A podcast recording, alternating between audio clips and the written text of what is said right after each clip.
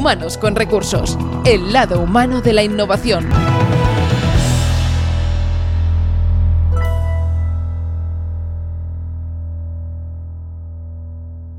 Bienvenidos a Humanos con Recursos, ¿qué tal? ¿Cómo estáis? Hoy de nuevo nos acompaña una invitada muy especial con quien hablaremos pues de un concepto que junto a los de pandemia, virus, confinamiento, es quizá de los que más se ha ido escuchando estos días. Y sí, hoy hablaremos de teletrabajo, pero para saber si ha venido para quedarse. En Humanos con Recursos, como bien sabéis, siempre ponemos en primera línea el capital humano, el talento, el liderazgo innovador como herramientas para hacer frente eh, más que nunca en esta situación de crisis. Pera Rosales, bienvenido. Muchas gracias, Edu. Aquí estamos. ¿Cómo estás? Pues muy bien, encantado de estar aquí de nuevo y deseando de hablar con Eva.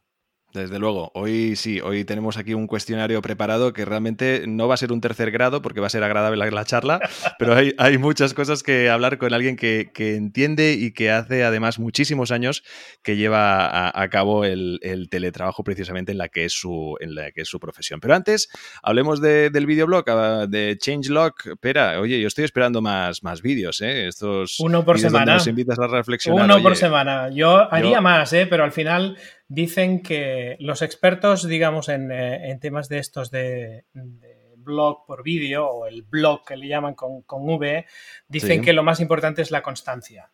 Y la constancia solo se consigue si haces un horario que sea más o menos compatible con el resto de eh, cosas que haces. Entonces yo pensé, bueno, dos veces o una vez porque por semana dos veces, muchas veces, pues podría haberse comprometido, pero una vez yo creo que puedo encontrar siempre. Así que de momento he entrado con la, con la frecuencia de una semana y a menos que haya alguien que me lo pida muy encarecidamente, no va a haber más de uno por semana. Y eso también, pues en cierto modo ayuda a que ya hay algunos, que eso está muy bien, en que dicen, ya tengo ganas de que llegue el próximo, con lo cual, pues bueno, está cubriendo su objetivo, ¿no? Aunque podría hacer más, creo que eh, lo bueno, si breve, dos veces bueno. Está claro, y dejar la gente con, ganas de, más, eso está más que claro, eso es buenísimo. Pero oye, para quien no haya escuchado nunca hablar de Changelog, ¿de dónde nace? ¿Por qué nace precisamente este blog? Bueno, blog o blog con V. El, mira, el changelog es algo que no, o sea, no lo he inventado yo ni, muchísimo menos. Es, changelog es, eh, digamos, un blog que habla solo de los cambios que suceden de un proyecto. Y, yo empecé a, a producir eh, estos vídeos a raíz de toda una serie de vídeos que estamos produciendo para el programa del líder inusual, que es un programa que ya hemos hablado alguna vez aquí en, en este podcast que vamos a lanzar para nuestros clientes, donde estamos produciendo vídeos que son complementarios al programa de coaching que hacemos, qué hacemos con ellos. Con lo cual, pues tuve que empezar a dotar, digamos, a Inusual de, todo un equipo de producción de vídeo in-house, por decirlo así, porque si no, al final era montar un pollo cada vez que hacíamos un vídeo. Entonces, a partir de ahí, lo que dijimos es, oye, pues ya que hacemos estos vídeos que son expresamente para ese programa, ¿qué tal si hiciéramos uno que explicara un poco el, making of, por decirlo así, ¿no?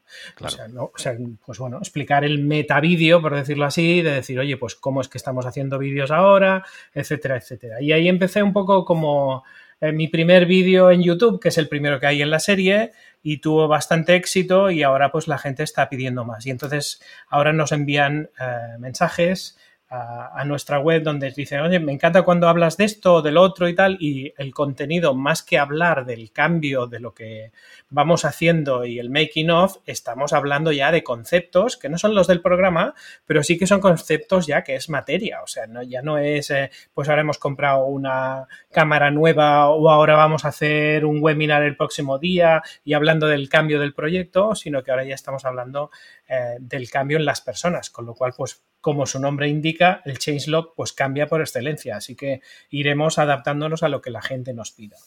Exacto, cambios, adaptación, yo creo que forma parte también del que será el tema central de la entrevista de hoy, sin duda. Hoy, como decíamos, nos acompaña Eva Rimbau. ¿Qué tal, Eva? ¿Cómo estás? Bienvenida. Hola, ¿qué tal? Gracias, encantada de estar con vosotros.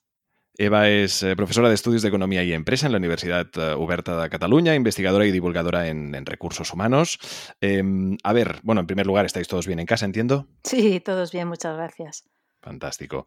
Oye, eh, va, vamos a entrar en materia porque es que ya te digo que aquí esto va para largo. ¿El teletrabajo ha venido para quedarse, Eva? El teletrabajo Em, ha venido, sí, eh, yo creo que podríamos decir que es para quedarse en el sentido de que probablemente habrá más teletrabajo en los próximos años, bastante más del que ha habido hasta ahora. En ese sentido sí ha venido para que, mm, quedarse. Eh, lo único es que yo espero que no se quede el teletrabajo que estamos haciendo ahora. Claro. Este teletrabajo de emergencia o de pandemia Em, que no se ha podido preparar y tal, este espero que no se quede, espero que se quede una versión un poco más planificada y un poco más pensada, ¿no? Del teletrabajo. Desde luego. Han pasado ya más de, dos meses en los que, pues, como bien comentamos, ¿no? Muchos han descubierto lo que es el teletrabajo. Muchos de ellos también, pues, ante la novedad, ven como incluso como su jornada laboral ha aumentado. Em, entiendo, o al menos sería interesante comentar, de qué depende y de qué requiere también una buena adaptación al teletrabajo. Bueno, el teletrabajo requiere adaptación y, preparación por parte de todos los implicados. Esto quiere decir la empresa, y quiere decir los equipos, y en los equipos incluyo al jefe, ¿no? O supervisor, o como le queramos llamar, y a las personas. Eh, todas, todas, todos estos elementos tienen que estar preparados para ella, para ello. Y, eso no se improvisa, ¿no?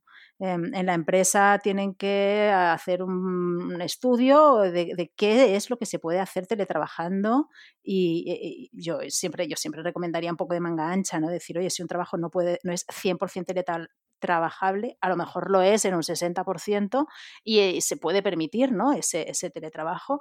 Hay que poner los sistemas, em, hay, que, hay que asegurarse que la gente tenga un entorno laboral, digamos, seguro, ¿eh? prevención de riesgos laborales, hay, hay, que hacer una serie de cosas em, desde la empresa.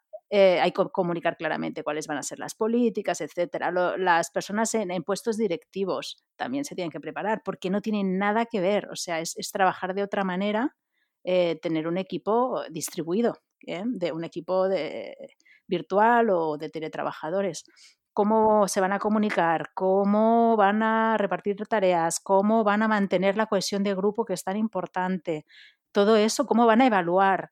Mm, todo eso se, tiene que preparar de alguna manera y, probablemente pues e, estas personas en cargos directivos deberían recibir formación, ¿no? Y luego la gente que está teletrabajando o que va a ser parte de esos equipos virtuales también debe aprender, o sea, eso también se aprende a, formar parte de un equipo virtual. Y también em, todas estas cosas de cómo vamos a comunicar, tal, tal, todo esto también se aprende y también se toman decisiones a nivel de equipo de, oye, ¿cómo nos vamos a comunicar? ¿Cómo vamos a organizar el trabajo? ¿Cómo vamos a saber quién hace qué? Todo esto hay que prepararlo. Eh, todo esto junto, ¿no? En estos tres niveles, empresa, eh, equipo, trabajador, eh, sería un buen teletrabajo. Y ya a eso, ¿no? Le añadimos un poco de, de sentido común en el tema de horarios, en el tema de carga de trabajo, pero eso no es exclusivo del teletrabajo. Eso es, eso es característica de nuestro mundo laboral actual. Claro, todos estos, estos flecos que, comentas, ¿no? Y que son de, como tú decías, ¿no? Al final de, de, sentido común, se basen en una buena preparación. Hay quizá muchas empresas que han cortado por lo sano, ¿no? Y al final eh, se han dejado llevar un poco por el, mantra este, ¿no? Que se va repitiendo estos días, ¿no? De que el teletrabajo es bueno, la experiencia es buena porque, bueno, estás en casa, pero claro, estás en casa y en qué circunstancias, ¿no? Es decir, no es lo mismo un teletrabajo en, bueno, en lo que antes considerábamos que era nuestra normalidad con la que nos toca vivir actualmente, ¿no? Es decir, que de la misma forma que, forma que se le está exigiendo al profesional que, se adapte o que se esfuerce, claro, en este sentido tendría que ser un win-win, ¿no? También la empresa debería adaptarse al que es el día a día del profesional. Sí, bueno, es que, ah, aquí hay muchas cosas, ¿no? Em, eh, eh, hay una parte muy importante eh, que tiene que ver efectivamente con que no ha dado tiempo a hacer esta planificación. Todo lo que yo decía antes, digamos, del buen teletrabajo, tenemos que reconocer que no estábamos preparados porque no hacíamos teletrabajo o el que se hacía era de muy, muy, muy baja intensidad. Yo, yo digo, eh, llamo teletrabajo de baja intensidad al que se hacía en la mayor parte de los casos en que había algo de teletrabajo, que es que la gente pues no iba a la empresa a lo mejor el viernes por la mañana o una tarde o dos tardes, eh, o un día que había ido a visitar a un cliente ya no volvía a la oficina. Este teletrabajo de baja intensidad, que es lo que teníamos hasta ahora, como mucho, como mucho, ¿eh? Em, pues en verdad no requiere tantos preparativos como estábamos hablando, ¿no? Entonces, incluso las empresas que ya habían hecho sus experimentos de teletrabajo, en realidad no había, no estaban preparadas para este teletrabajo de altísima intensidad 100% del tiempo, que además hemos tenido que adoptar literalmente de hoy para mañana, porque dos días antes nadie hubiese creído eh, las circunstancias en las que nos encontramos al lunes siguiente. Esto, esto es así, entonces no dio tiempo, ¿no? No estábamos preparados porque literalmente no podíamos estar preparados, ¿no? Ahora, bien, ya, ahora ya llevamos un tiempo, ahora ya parece eh, que esto todavía va a durar bastantes meses tirando corto. Eh, ahora ya sí, hay que empezar a poner los medios por parte de las empresas para que este teletrabajo no sea una locura, ¿no? Y, en esto que tú decías del win-win, yo creo que los, los, trabajadores han aportado muchísimo esfuerzo eh, de trabajar desde sus casas en circunstancias muy, muy adversas, en una crisis mundial, temiendo por su salud, por la salud de sus vecinos, de sus familiares, de sus allegados, teniendo que cuidar a sus dependientes, sean niños o sean personas mayores o lo que sea, y a pesar de todo, trabajar. Es decir, el esfuerzo ha sido, está siendo, no, no, no voy a usar el pasado, el esfuerzo está siendo brutal. Eh, y mientras eh, un poco todo, todo, este miedo y este entorno de salud complicado y estos niños en casa sigan, eh, sigan manteniéndose, seguirá siendo muy duro teletrabajar pero las empresas ahora ya están ya están poniendo los motores en marcha un poco para afrontar esta nueva situación y ahí sí que deberían empezar a, ayudar de alguna manera em, que esto ya no es improvisado y hay que empezar a hacerlo bien. ¿no? ¿Qué crees que debería tener una empresa en cuenta para empezar a decir, bueno, ahora, ahora ya sí, vamos a hacerlo bien? ¿Qué, ¿Por dónde tendría que empezar, Eva? Bueno, lo primero, em, probablemente sería lo, más importante sería una, te diría una mentalización de los, de los directivos, ¿no? Esta, esta, formación que te decía, pero ahora ya la formación ya no es teórica, ahora ya la formación es, es, muy, muy, muy vivencial, es decir, eh, oye, vamos a ver qué ha pasado en tu equipo, vamos a ver cómo ha funcionado, vamos a ver qué podría mejorar, ¿no? Eh, y empezar a, a tocar las claves del teletrabajo, del buen teletrabajo, a nivel de, todos los equipos. ¿no? Eh, y luego, por otra parte, el tema de más, más material, más, más de asegurarse que la gente tenga buenas conexiones, buenos aparatos. La gente se está llenando jornadas enteras en un portátil. Esto desde el punto de vista ergonómico es un horror. Hay que empezar a poner esos medios. Eh, es, así, o sea, al final las empresas van a empezar a recortar metros cuadrados pero esto no puede ser solo a costa de que el, trabajador, o sea, no pueden abandonar al trabajador, ¿no? En, este aspecto más, más material. Porque tú crees, Eva, perdona, ¿tú crees que va a experimentar ah, un antes y un después en la, manera en cómo las empresas van a disponer sus espacios para que la gente trabaje? Sí. Sí, sí, sí. de hecho, ya estoy hablando con empresas que se lo están planteando muy seriamente. ¿eh? de, desde un recorte drástico de metros cuadrados, empresas que están viendo su sostenibilidad muy comprometida por, por la congelación de actividad y por la crisis que sin duda va a venir, eh, bueno, que ya está aquí. Eh, entonces hay empresas que dicen o recorto metros cuadrados o recorto puestos, ¿no? Con lo cual, eh, pues esta es una. Y luego las empresas, hay empresas que, no les está yendo tan mal o que no se plantean unas reducciones tan drásticas, pero es evidente que las cuestiones de salud se van a mantener y, y el tema de distancias va a seguir siendo importantísimo con lo cual todos los espacios mm, se están haciendo ya muchos esfuerzos por pensar cómo van a tener que ser y, establecer turnos, que no esté toda la plantilla siempre todos, ¿no? sino que unos son unos días, otros otros, con lo cual eso necesariamente va acompañado de teletrabajo. Claro. Y entonces, ¿cómo podría una empresa sacar ventaja de esta, de esta situación y que no sea subsistir y sobrevivir, sino tomar, tomar la oportunidad y hacer un salto hacia adelante? Claro, haciéndolo bien. El teletrabajo bien hecho eh, que conste que yo no, soy una defensora a muerte del teletrabajo, ¿eh? no, es, no es la panacea de, de, nada. El teletrabajo es una herramienta, es un modo de organizar que tiene potenciales ventajas, pero también potenciales inconvenientes, ¿de acuerdo? Entonces, es importante hacerlo bien para eh, obtener sus ventajas y minimizar sus inconvenientes, que los tiene igualmente. Entonces, em, uy, he perdido la pregunta. Em, que una empresa que quiera aprovechar el teletrabajo o esta circunstancia Ah, sí, como, sí, una, sí, como una- un aspecto positivo, ¿no? No solo subsistir, sino tomar una ventaja ahí. Sí, entonces, em, lo que te decía, em, el teletrabajo, si lo hacen bien, van a tener eh, trabajadores eh, que... O sea, el teletrabajo tiene el potencial de que los trabajadores estén más satisfechos, que concilien mejor su vida personal y familiar. Cuidado, teniendo en cuenta que la situación ahora no es la, no es, no es la ideal. ¿eh? Hemos de suponer que los niños volverán al colegio algún día. Pero el potencial de tener trabajadores más satisfechos, de poder obtener talento allí donde estén. No necesitas eh, que estén solo en tu ciudad o en tu pueblo, ¿no? sino que allí donde haya eh, todo esto son potenciales beneficios muy importantes. Y luego otra cosa muy importante del teletrabajo es que te acompaña de una manera muy natural en la digitalización de muchos procesos porque cada vez más eh, todo, todo está documentado, eh, todo está, se, va sistematizando muchos procesos eh, a través de medios digitales de una forma como muy natural y muy orgánica. ¿no? Ya, entonces, todo esto, para que esto funcione, para que esto sirva, hay que cuidar muy bien, y si quieres entraremos más en detalle, la capacitación de los directivos, la capacitación de los trabajadores y luego los aspectos materiales, tanto tecnológicos como, te diría más, eh, eh, bueno, higiénicos en general, ¿no? De unos horarios razonables, de una cantidad de reuniones y de sincronía razonable y cosas así, ¿no?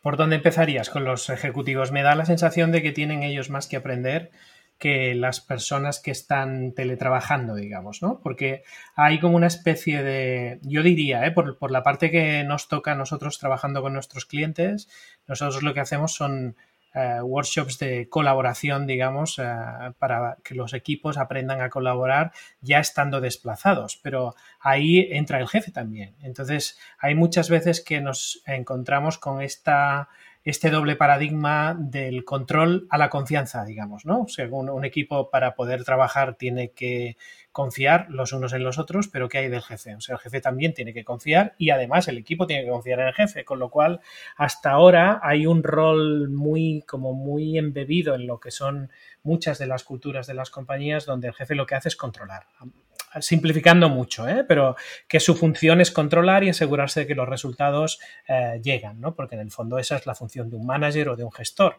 Pero claro, eh, un gestor que no, que no está ahí o un manager que no está ahí con su equipo muchas veces se pone nervioso y piensa, ostras, igual no están trabajando, voy a ver qué hace. Bueno, y eso precisamente le resta rendimiento al equipo y crea una sensación de que me están, me están uh, uh, controlando cuando en realidad yo lo que estoy haciendo es dan, dar lo máximo de mí, ¿no? Que es, sí. que, es, que es, curioso. Sí, sí, sí, sí, sí. Tienes toda la razón y es, es, es muy importante. Claro, eh, digamos que la primera, lo primero sería convencer a ese ejecutivo, ¿no? Uh -huh. Que duda, ¿no? Claro. Eh, en, en, la situación actual en la que estamos, yo sinceramente me cuesta entender cómo les, cómo no se convencen. Es decir, de repente todo su equipo está teletrabajando uh -huh. y el trabajo no se ha parado. Estoy, estoy convencida que el trabajo ha salido. Claro. De verdad necesitan, ¿sabes? Yo creo que la experiencia de, de darse cuenta de, de, verdad has necesitado. A los hechos me remito, ¿no? Claro, Digamos exactamente. De, claro, a los claro. hechos me remito. Has necesitado saber qué estaban haciendo todos tus colaboradores todo el rato para el que el trabajo salga. Has necesitado estarles viendo las caras a tus trabajadores todo el rato para que el trabajo salga. ¿Verdad que no? Claro, pero esto siempre ha sido una cuestión cultural, ¿no? A nivel empresarial uh -huh. en este país. Es decir, aquí siempre ha, ha, sido como, bueno, no sé, como Ítaca, ¿no? O como llegar a, una, a una, a un, a un, no sé, a, a Disneylandia, llegar a, una situación de teletrabajo para las empresas, ¿no? Por decir algún sitio así uh -huh. eh, muy, muy especial y, y, mágico, ¿no? Es decir, ¿qué, ¿qué le pasa a este país que siempre resulta o siempre ha resultado tan difícil creer en una circunstancia como esta y como siempre ha gustado tanto esto del control que sobre los profesionales que habla Pera? No, bueno, es que venimos de, de una situación que en efecto se valora mucho la presencia, ¿no? Y yo no me gusta parecer que machaco a los directivos porque creo que hay mucha gente que se esfuerza mucho y que realmente intenta hacer las cosas bien, pero es que en los estudios internacionales la calidad directiva en España sale bastante mal. ¿Vale? O sea, no lo digo yo, lo dice la OCDE. Eh, entonces tenemos una, clase directiva con una capacidad de innovación bastante baja en, prácticas de recursos humanos y probablemente eso puede tener que ver también con que tengamos muchísima microempresa que es por, definición casi es una, un, propietario directivo ¿no? Que, que, no está muy formado en, capacidades directivas, eh, con lo cual pues echa mano de lo que mejor se le da, que es ver a la gente, ¿no? Y, eso es muy difícil, muy difícil de contrarrestar. Eh, además, eh, los horarios tradicionales no nos ayudan, el que seamos tan sociales tampoco nos ayuda, ¿no? y entonces todo eso ha creado una, una, cultura de presentismo que por desgracia estoy viendo indicios de que también se está virtualizando, ¿eh? que es la cultura del presentismo virtual, que ya es lo último de lo último. que es tener a la gente, claro, tener a la gente conectada con la cámara para verles a todas horas. Un poco el gran hermano, un poco. El gran hermano, bueno, de hecho sabes o sea, que, si está la silla vacía, digamos, ¿no? decir, ¿dónde ha ido, no? exacto, ¿dónde estás? Bueno, de hecho sabes, sabes que hay herramientas que están teniendo un boom también de de, control absoluta, absoluto gran hermano de lo que te hacen tus trabajadores, que hacen capturas de pantalla, que hacen fotos con la cámara en, momentos aleatorios de la jornada. Y si el trabajador se olvida de desconectarlo cuando acaba su jornada, pues también le está haciendo fotos durante su, horario personal, digamos, ¿no? Que no es laboral. Que, bueno, pero es, eh, o sea, esta tendencia existe y es lo que ocurre. O sea, el teletrabajo o lo virtual puede ser tan bueno o tan malo como lo presencial, depende de cómo lo, cómo lo hagamos y cómo lo usemos. Sí, sí, incluso peor, ¿no? claro. estás en tu casa y encima te sientes aún más vigilado. Claro, entonces el, trabajo ha colonizado los espacios personales, que esto o sea, lo decimos con mucha alegría y, que conste que yo soy una defensora del teletrabajo en mi caso personal, pero el trabajo coloniza los espacios familiares, personales, ya hay una habitación por lo menos dedicada a, que la gente teletrabaje.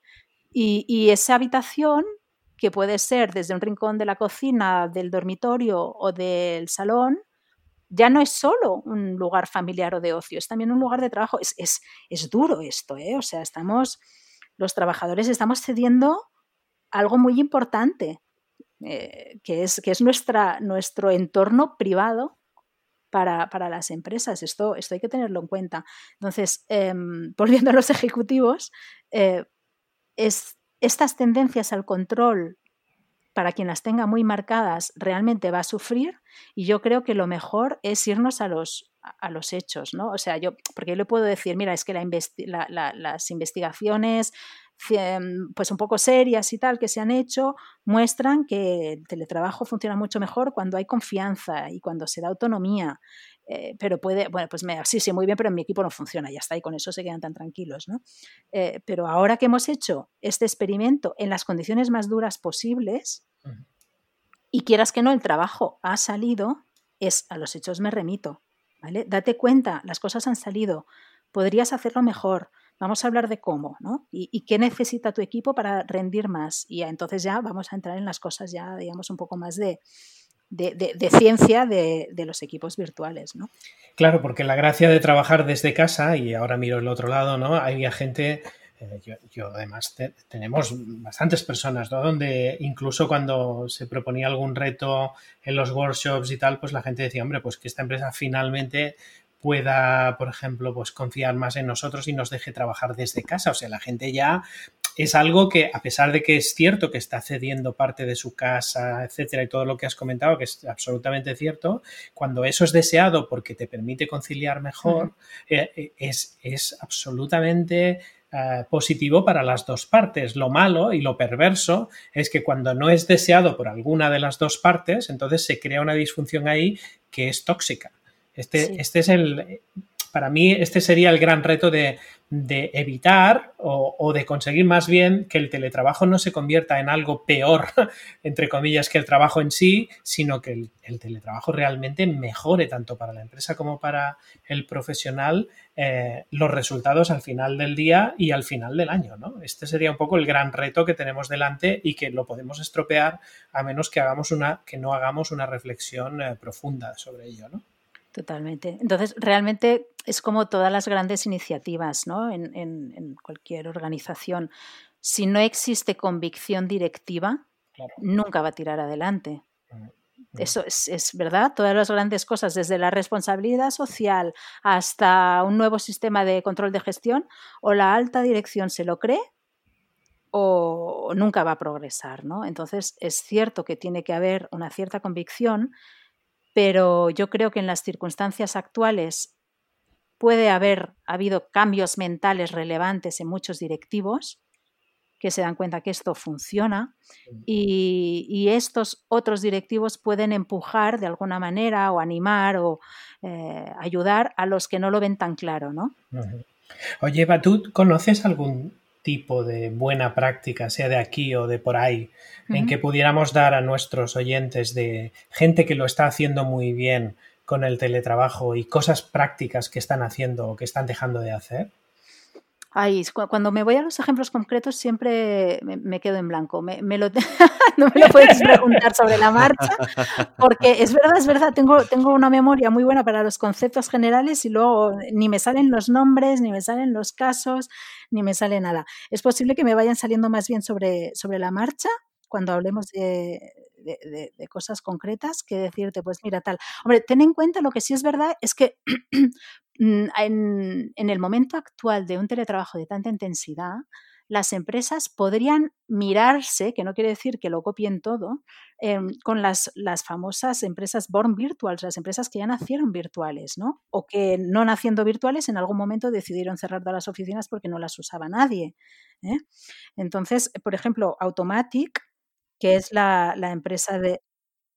Exacto, exacto, de WordPress o Basecamp también, que tienen eh, software pues, para trabajos, equipos virtuales y tal. Hay, hay bastantes empresas que ya son totalmente distribuidas, que, eh, que además es verdad que están haciendo una labor magnífica de difusión de sus prácticas habituales eh, de, todo, ¿eh? o sea, mm, bajan a un nivel de detalle increíble, hasta, hasta de qué canales tienen en, en su, en su, ay, ¿cómo se llama este? El, esto, eh, sus canales de Slack, eh, o sea, llegan, llegan a, explicar todo, cómo organizan sus reuniones, y eh, en un equipo tienen una reunión que siempre la empiezan todo el mundo explicando algo personal o la acaban siempre con una reflexión, ¿sabes? Por hacer cosas así más de cohesión y tal. O sea, todas, hay empresas de este tipo que están haciendo un gran esfuerzo de divulgación y que creo que nos pueden dar muy buenas ideas. lo que pasa, lo que pasa es que primera, eh, no hay que pensar que tendríamos que estar allí. ¿eh? O sea, tranquilos, tranquilos. Eh, la virtualización, digamos, de... es un camino, ¿no? Exacto, es un proceso y la virtualidad total ni siquiera tiene que ser lo deseable. ¿De acuerdo? Por tanto, cada uno pues puede, su objetivo puede ser quedarse en el punto que le parezca más adecuado. Y luego también es verdad que estas empresas, al ser tan 100% virtuales desde el origen o o ya desde hace tiempo mm, y dan tanta información que a lo mejor, ¿sabes? Nos quedamos con los árboles y no vemos el bosque, ¿no?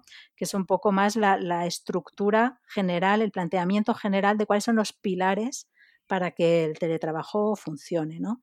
Que, luego eso se concreta en prácticas concretas de cómo hacemos las reuniones o de cómo hablamos de nuestros horarios o de cómo nos vamos a comunicar pero hay, hay cuestiones más como de principios que, que podríamos perder si nos vamos a buscar pues estos, estos detalles que son súper curiosos y súper simpáticos, pero que a lo mejor no son lo fundamental, ¿no? Claro.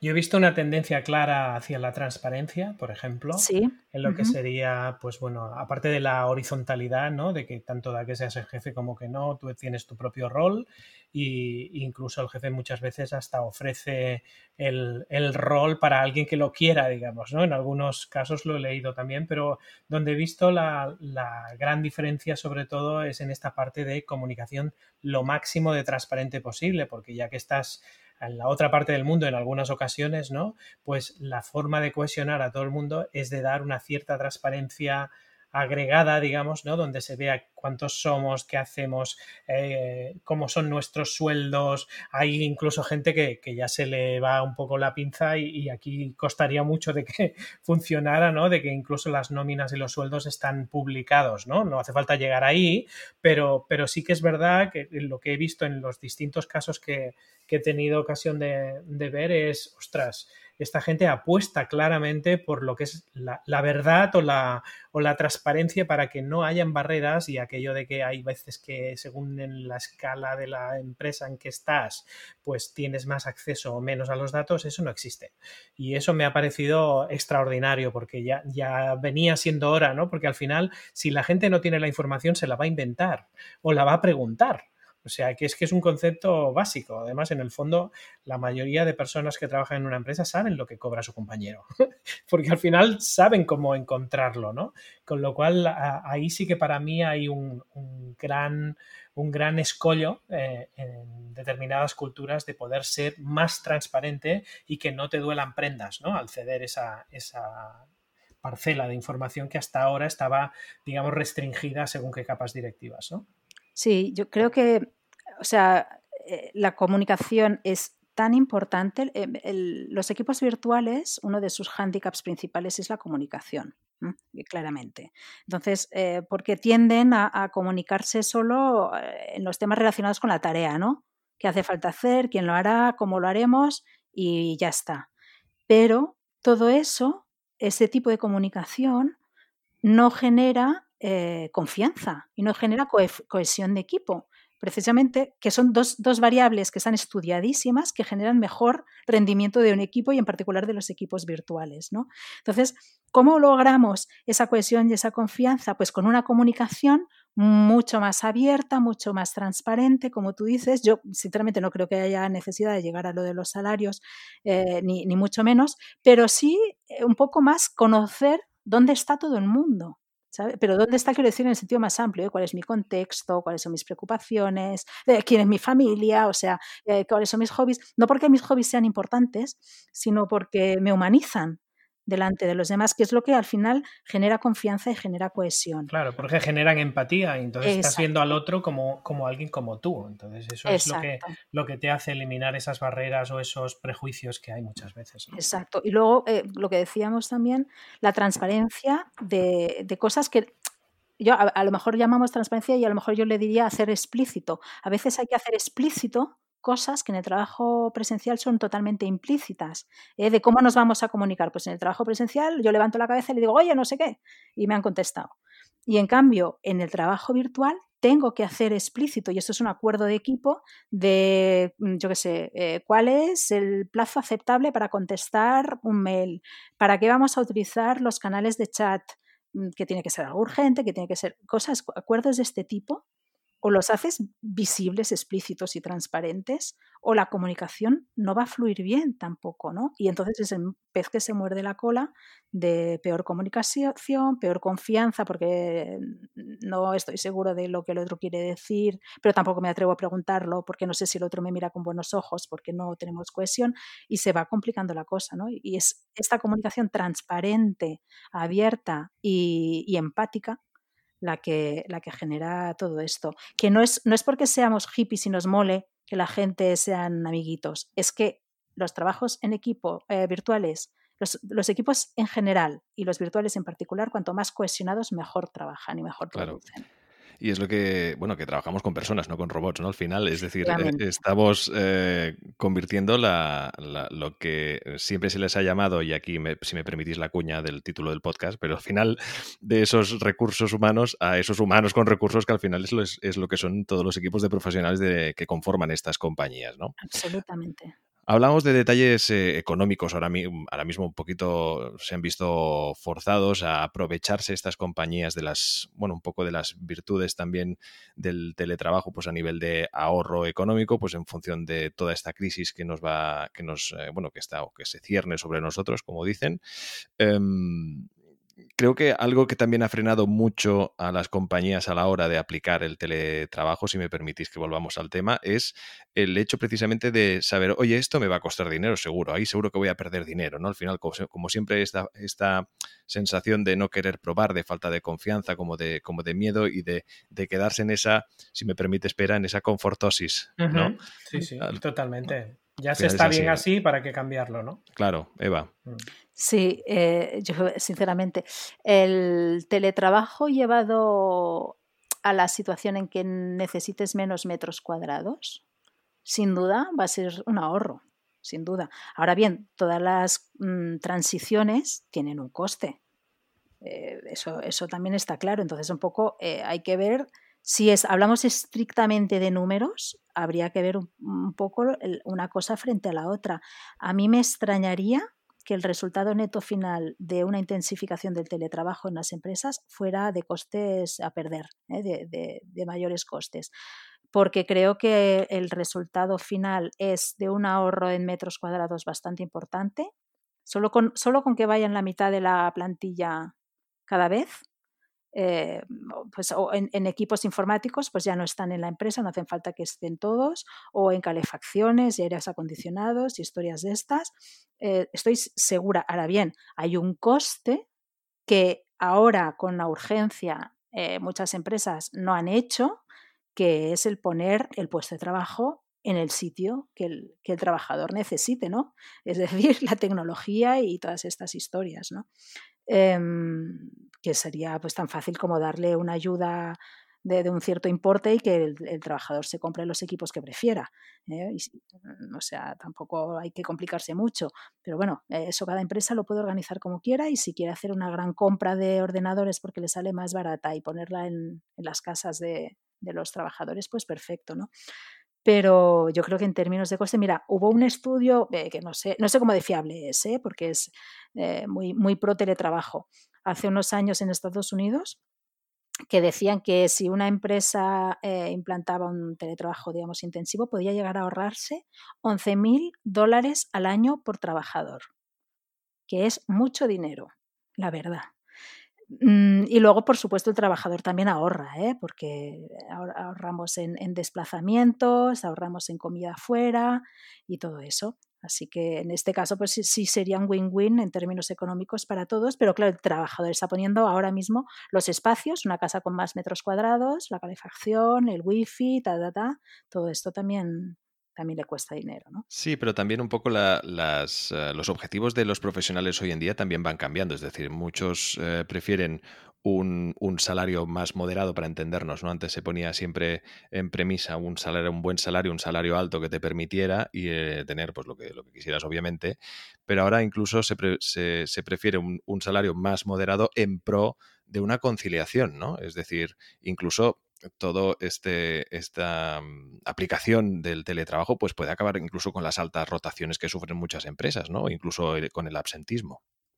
Sí, bueno, yo creo que ni la rotación es tan alta ni el absentismo es tan alto, tampoco. El informe ADECO de absentismo considera absentismo cosas que en realidad no lo son, que es una de las cifras que más se utilizan.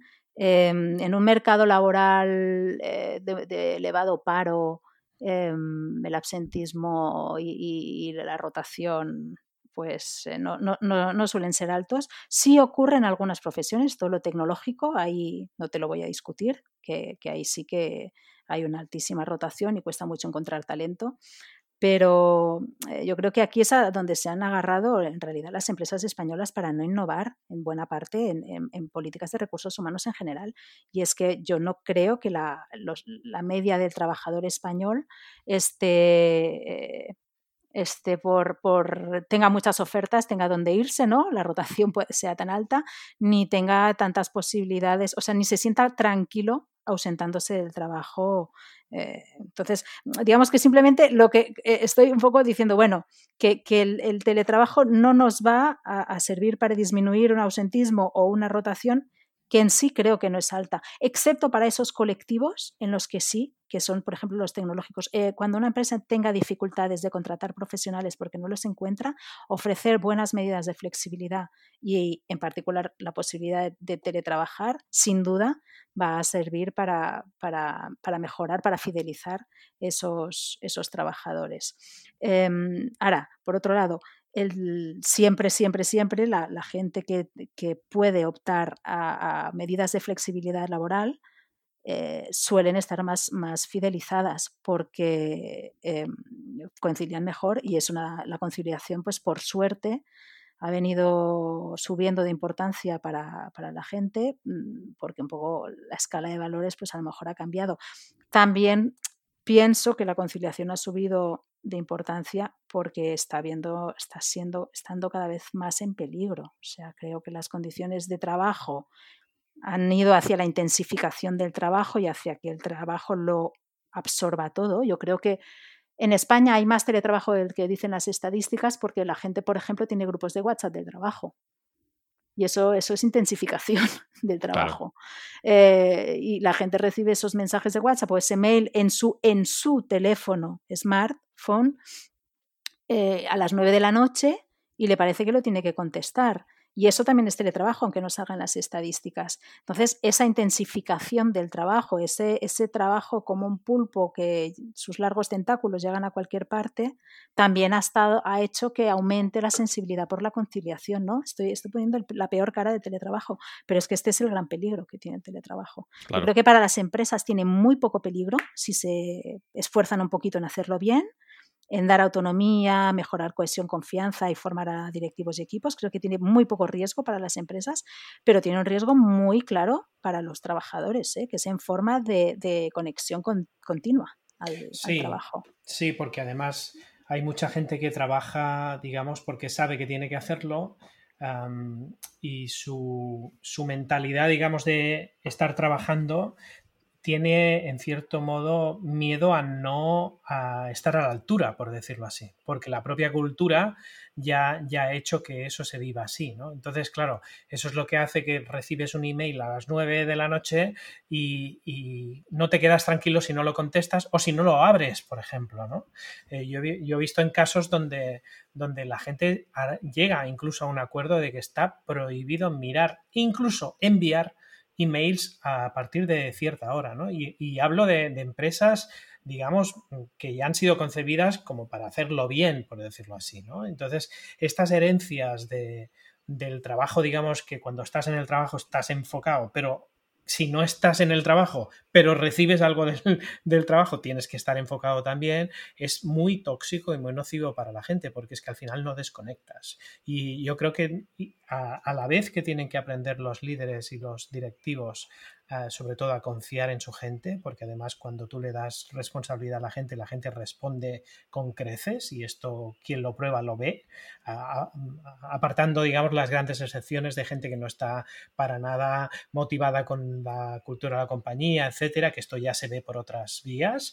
Eh, para mí, el que más padece, sobre todo, es la persona que no ha entendido lo que es teletrabajar y que piensa que le están fiscalizando, porque es que, o que no es capaz de marcar su territorio y defender su derecho, digamos, de, como profesional de poder prestar atención a, cada cosa en su momento adecuado, ¿no? Porque no te va a hacer ser más efectivo ni ser mejor profesional contestar ese email a las 9 de la mañana que dejártelo para primera hora a las 8, ¿no?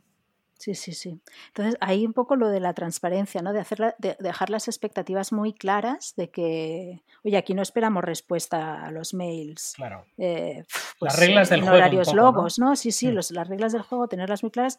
Por eso se habló tanto de la desconexión digital, ¿no? Y se ha incluido como derecho. Luego, a lo mejor es más difícil de, de materializar, pero claramente esa es la idea.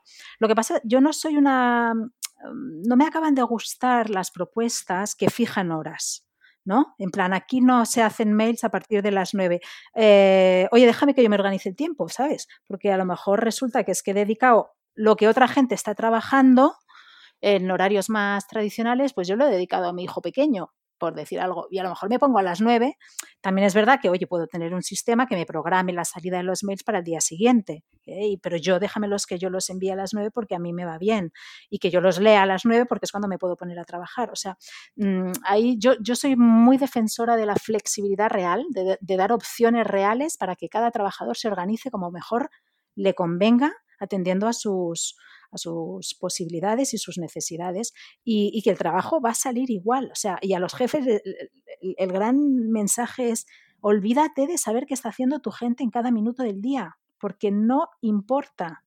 o sea, por un lado, deja de controlar y deja que la gente se organice, pero incluso en el sentido no paternalista, y no me seas paternalista con la mejor de las intenciones, deja que la gente se organice y a la gente ayudarla a organizarse, claro.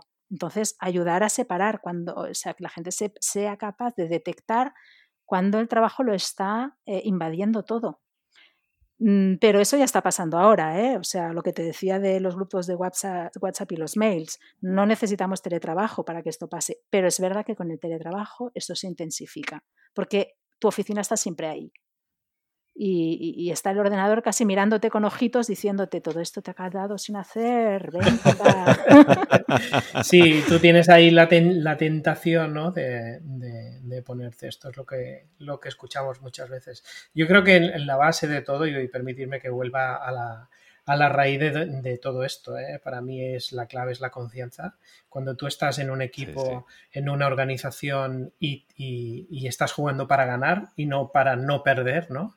Y esta sensación de, que tienes que estás construyendo algo y que tienes ilusión, al margen de que puedas tener algún mal día como tiene todo el mundo, ¿no?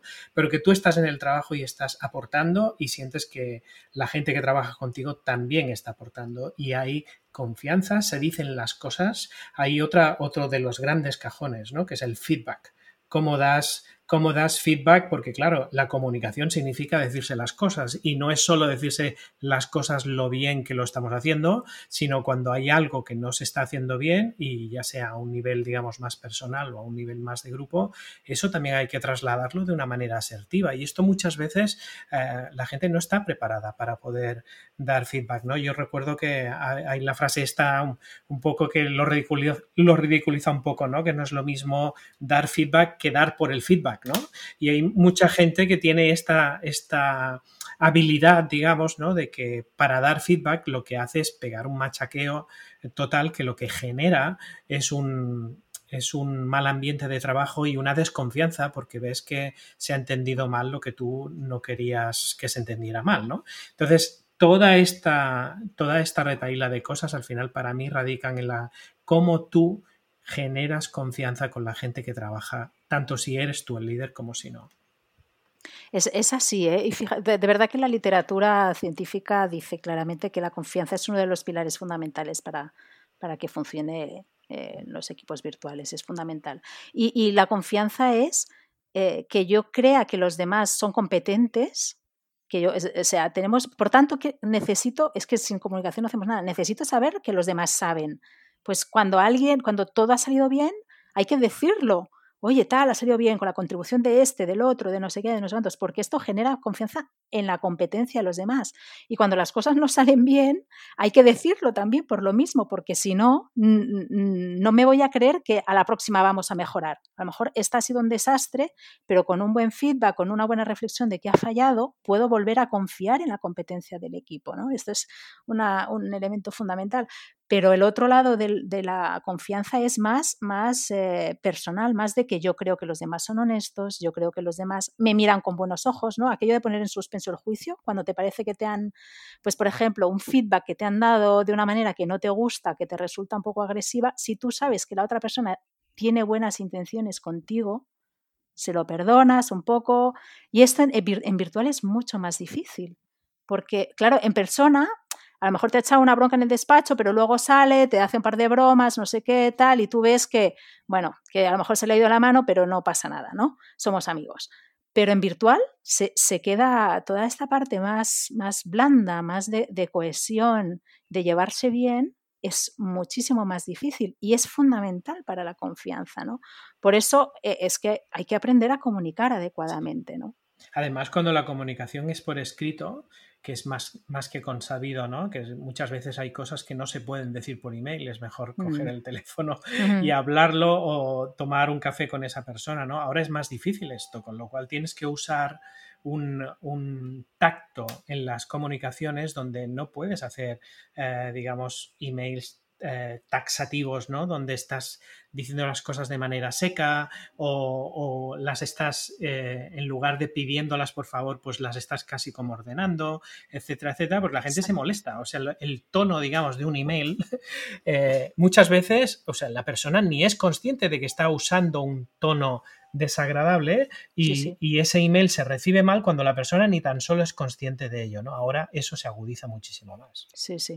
Por eso ahí mm, se están recomendando que se hagan las reuniones, o sea, que se utilice el canal más rico posible, ¿no? Pues sí, sí puede ser videoconferencia mejor y tal. Lo que pasa es que, claro, nos vamos al otro extremo, que es la reunionitis virtual. Que se está hablando mucho de esto también ahora y, yo creo, creo que nos hemos pasado, ¿no? Porque, a ver, también es lógico, ¿eh? ¿Qué, ¿Qué han hecho las empresas que no habían teletrabajado en su vida? Pues traducir la vida de oficina eh, en virtual. Y si en, oficina, en la oficina hablábamos, pues ahora hacemos videoconferencias. ¿no? y, literalmente lo que ha sido es una traducción directa y es una videoconferencia con otra, con otra, una para trabajar, otra para socializar, otra para que no sé qué. Y hasta que no entras en materia te han pasado 10 minutos. Exacto, exacto. y, no, y es, es, es agotador. Entonces, eh, hay que hay que aprender a trabajar virtualmente y hay que aprender cuándo el medio tiene que ser rico y tiene que ser una conversación, pues para estos temas más delicados, ¿no? Y, con, con vídeo y tal. Y cuando eh, estamos hablando de cosas más técnicas y a lo mejor con un documento compartido en la nube ya tenemos bastante. Y, ¿sabes? Y así reservamos energías para las ocasiones especiales de las, de las videoconferencias, sacarles todo el partido, ¿no? Y esas reuniones fuera de, fuera de horas, que también eh, creo que a más de uno le hacen mucha gracia, que de pronto, pues no sé si es más, si tienes niños en casa, ¿no? Oye, pues que es la hora, es la hora, de, la hora del baño, del crío, pues oye, me, me has enganchado ahora que tengo que hacer una reunión, ¿no? Y no te puedes negar, pues con esta, toda esta presión que, que estamos comentando y más pues si viene con este dichoso mail que también estamos comentando que te deja en el corazón en un puño, ¿no? pensar, bueno, a ver qué, nos va a comentar en este caso pues el, manager de, turno, ¿no?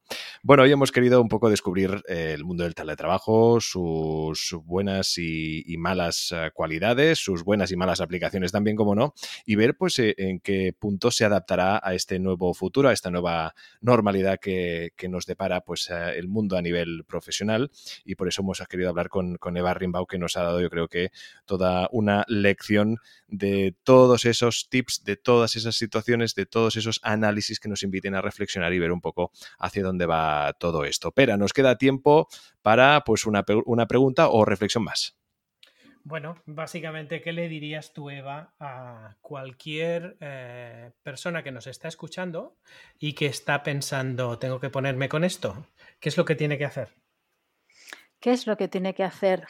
¿Por dónde empieza? Vale, sí, sí.